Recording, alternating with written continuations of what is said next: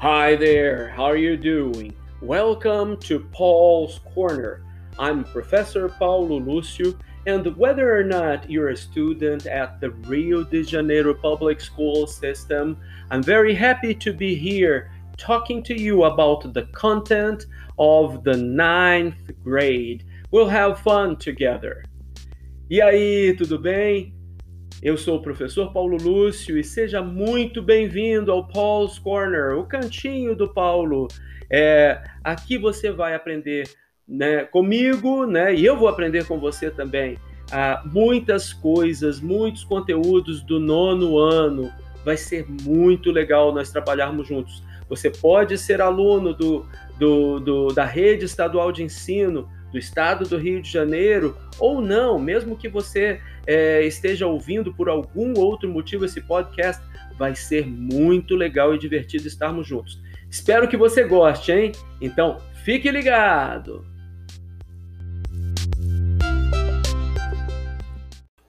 Nono ano, terceiro bimestre, episódio 3, aula 3.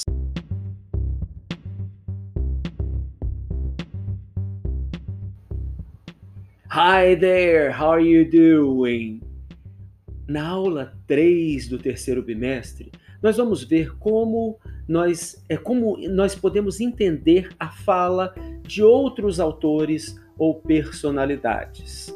Bom, nem sempre quando alguém escreve um artigo de opinião, ele é conhecido, famoso, ou seja, já tem um nome reconhecido pelos leitores, seja em jornal e revistas, ou por seus ouvintes de rádio, TV ou youtuber. Nem sempre a pessoa que escreve é realmente conhecida, tem é, um milhão de seguidores, ou nem talvez nem tenha 100 seguidores, né? No, nem no Facebook sequer.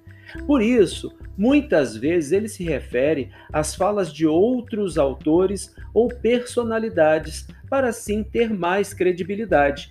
Então, se você vai dar sua opinião sobre alguma coisa, mas só porque você pensa daquele jeito, ah, eu, eu, eu estou escrevendo esse artigo de opinião para dar a minha opinião sobre aquilo ali, porque eu penso assim, pronto, acabou, eu penso, ninguém mais pensa, problema é, problema é seu se você pensa daquele jeito. Agora, como é que você vai conseguir convencer as outras pessoas a pensarem um pouquinho, pelo menos, como você, se só você pensar? Se você usa exemplos que vêm de outras pessoas, aí sim você pode é, é, ter uma chance bem maior de convencer outras pessoas a pensarem como você. No artigo que estamos estudando, aquele lá da família, né, Family Time, desde a primeira aula, a autora não se refere aos famosos, mas ela se refere aos seus pais, como personalidades importantes que são. Então, ela falou lá, ela deu, falou de coisas que ela aprendeu com os pais dela. Eles são uma referência, para ela eles são referência. É, ela colocou frases como, começando com I have noticed é, from my parents' stories. Então ela falou que percebeu das histórias dos pais dela that not long ago, sitting at the family dinner table was not just an option, but a requirement. Então os pais dela sempre contam essa história. E ela e, e, e assim, que autoridade tem os pais dela para me convencer a pensar como ela? Bom, os pais dela promoveram e sempre promovem essa situação da família se sentar para jantar toda junta, né? É importante na família dela. Então, se os pais promovem isso, eles estão fazendo um negócio na prática. E aí eles contam sempre a história que na, não há não muito tempo atrás não era assim uma opção sentar à mesa com a sua família era uma, uma, uma obrigação. Todo mundo chegava na hora do jantar, todo mundo tinha que sentar para comer. Na hora do almoço, a mesma coisa. No artigo Family Time, ainda encontramos a presença de uma outra coisa que pode nos ajudar a entender não somente artigos de opinião, mas qualquer outro texto em inglês. É, isso que é encontrado lá é chamado de quantifier. Um quantifier, como o próprio nome já diz, é uma palavra que está relacionada com quantidade. Então, um exemplo que vem de lá é My family and I spend a lot of time together. Ela poderia simplesmente falar assim, ó, My family and I spend time together. Eu e a minha família passamos tempo junto. Tá bom, tá, tá certo, tá beleza, já já foi uma afirmação legal. Só que ela colocou o quantifier, que é a lot of, a lot of, a lot of. Então, my family and I spend a lot of time together já quer dizer, eu e a minha família passamos muito tempo juntos. Não é simplesmente que a gente passa tempo, um pouco de tempo, a gente passa muito tempo juntos. Então, ó, now pay attention, presta atenção agora aos quantifiers que a gente vai ver. Quantifiers são palavras usadas para exprimir quantidade. E os mais comuns são many, much, little, few e a lot of e lots of, que pode substituir a lot of também, ok? Nós usamos many para grande quantidade em substantivos contáveis, quer dizer muitos, muitas. Então a gente fala assim, ó, many people don't have dinner with their families. Many people, então quer dizer que muitas pessoas. Much é usado para grandes, uma grande quantidade também, só que para substantivos incontáveis. Um exemplo é I don't have much money in the bank. Então, much money. Ah, peraí, mas como é que é essa história de contáveis e incontáveis? Quando eu disse people, people é um substantivo no plural, tá? People quer dizer pessoas, é o plural de person. Plural de person não é persons, não, tá? Plural de person é people. Então, quando eu digo many people, quer dizer muitas pessoas. Quer dizer que são 10 pessoas, 100 pessoas, 200 pessoas, 1 milhão de pessoas? Depende do contexto. Se a gente estiver falando many people, muitas pessoas na minha família, pode ser que eu esteja falando de 30 pessoas. Né? Agora, se eu falar many people in Brazil, né? Estou falando muitas pessoas do Brasil, eu estou falando de milhões de pessoas, né? Então, é, many é usado para coisas contáveis. Então, people, eu posso falar many people. Eu posso falar, por exemplo, books, many books. Posso, porque eu posso contar books. Eu posso contar um livro, dois livros, três livros. Eu posso falar many cars. Posso. Eu posso contar um carro, dois carros, três carros. Agora, por que, que eu falei much money? Tem gente que fala assim: ah, mas money não é dinheiro? Dinheiro não é contável? Não, dinheiro não é contável. Você vai na loja, você pergunta quanto custa aquele celular. Aí eles falam para você: ah, ele custa dois mil dinheiros. Não, não custa dois mil dinheiros. Ele custa dois mil reais, mil reais, né? Sei lá, quinhentos reais, sei lá quanto que é um celular, né? É, mas você, eles vão falar quantos reais custa aquele celular. Você vê uma propaganda no YouTube mostrando um celular importado, uma coisa assim, não vai falar em reais, vai falar em dólares. Mas então você conta os reais, você conta os dólares, mas você não conta dinheiros. Não existe dinheiros, é dinheiro.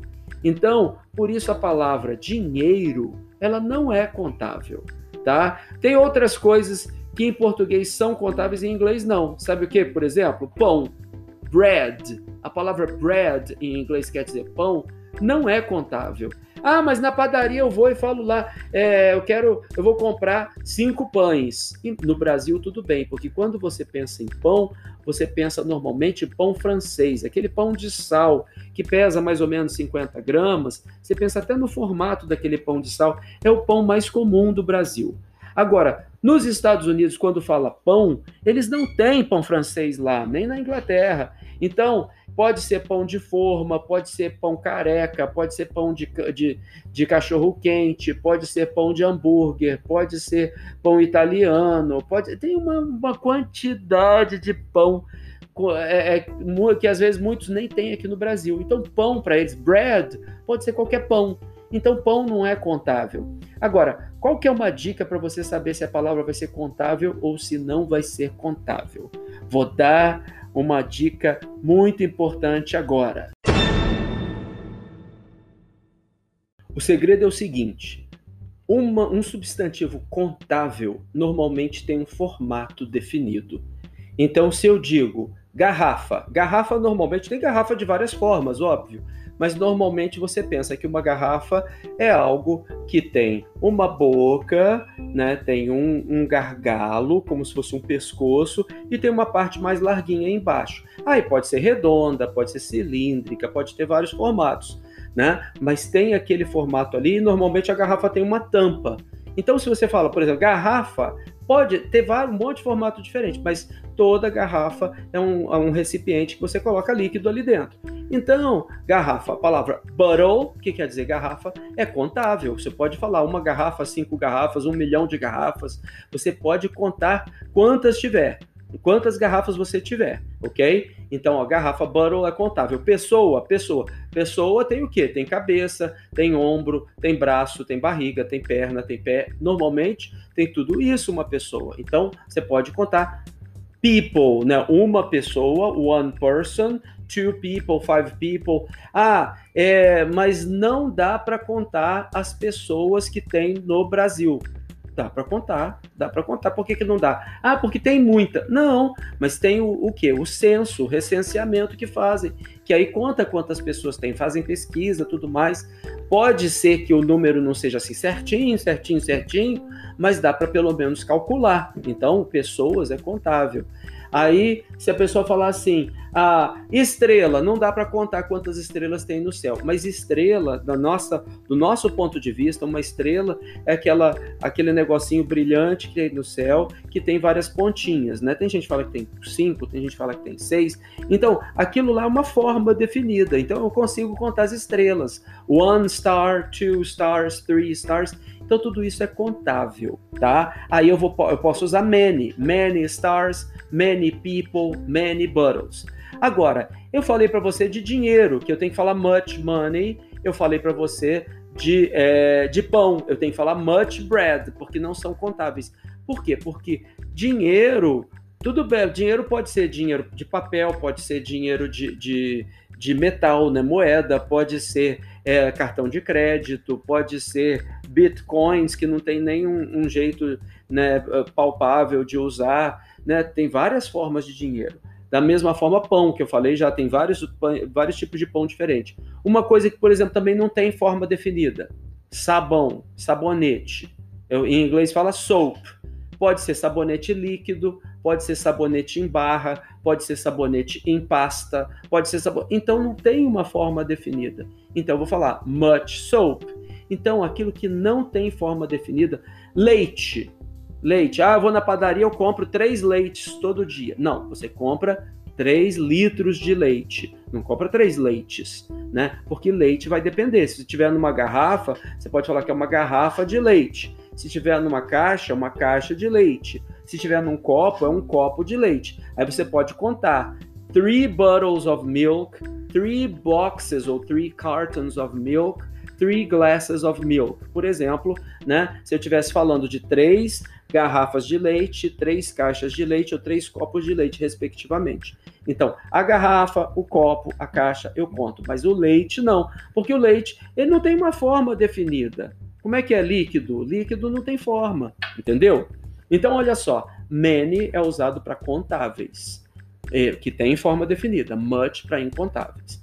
Depois, a lot of e lots of também é para grande quantidade. Só que eles são podem ser tanto contáveis quanto incontáveis, tá? Então você fala assim: I have a lot of brothers and sisters. Eu tenho muitos irmãos, muitas irmãs.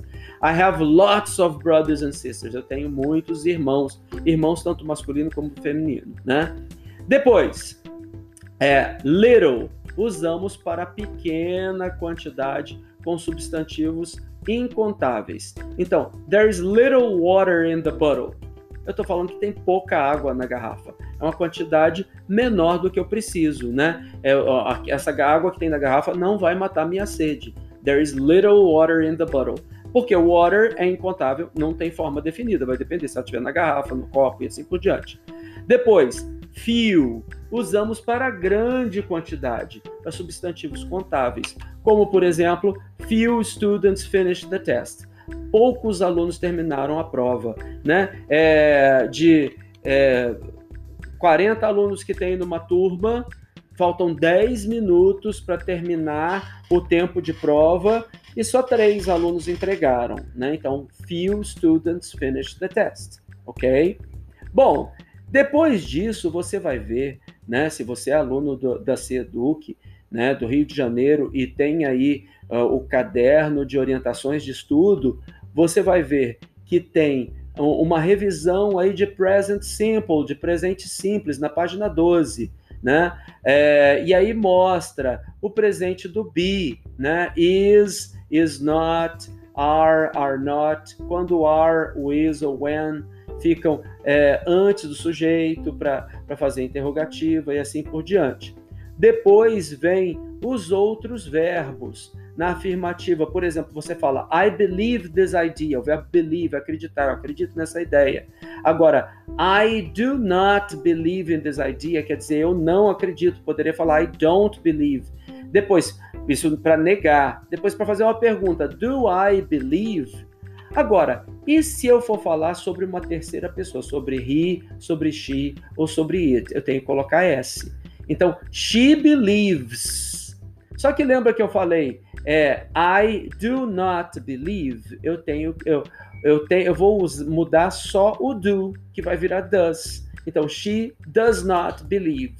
E na hora que eu pergunto, do I believe? Se eu for falar de she, eu vou falar does she believe? Então, nisso eu estou falando. Ela acredita nessa ideia. Ela acredita nessa ideia? Né? Ou ela não acredita nessa ideia. Então, é a, a afirmativa, a negativa e a interrogativa. É só você dar uma olhadinha aí agora na página 13, tá tudo certo. E aí tem algumas atividades, faça com bastante carinho que você vai melhorar cada vez mais o seu inglês, tá? Foi muito bom falar com você. Te vejo na próxima aula. Bye!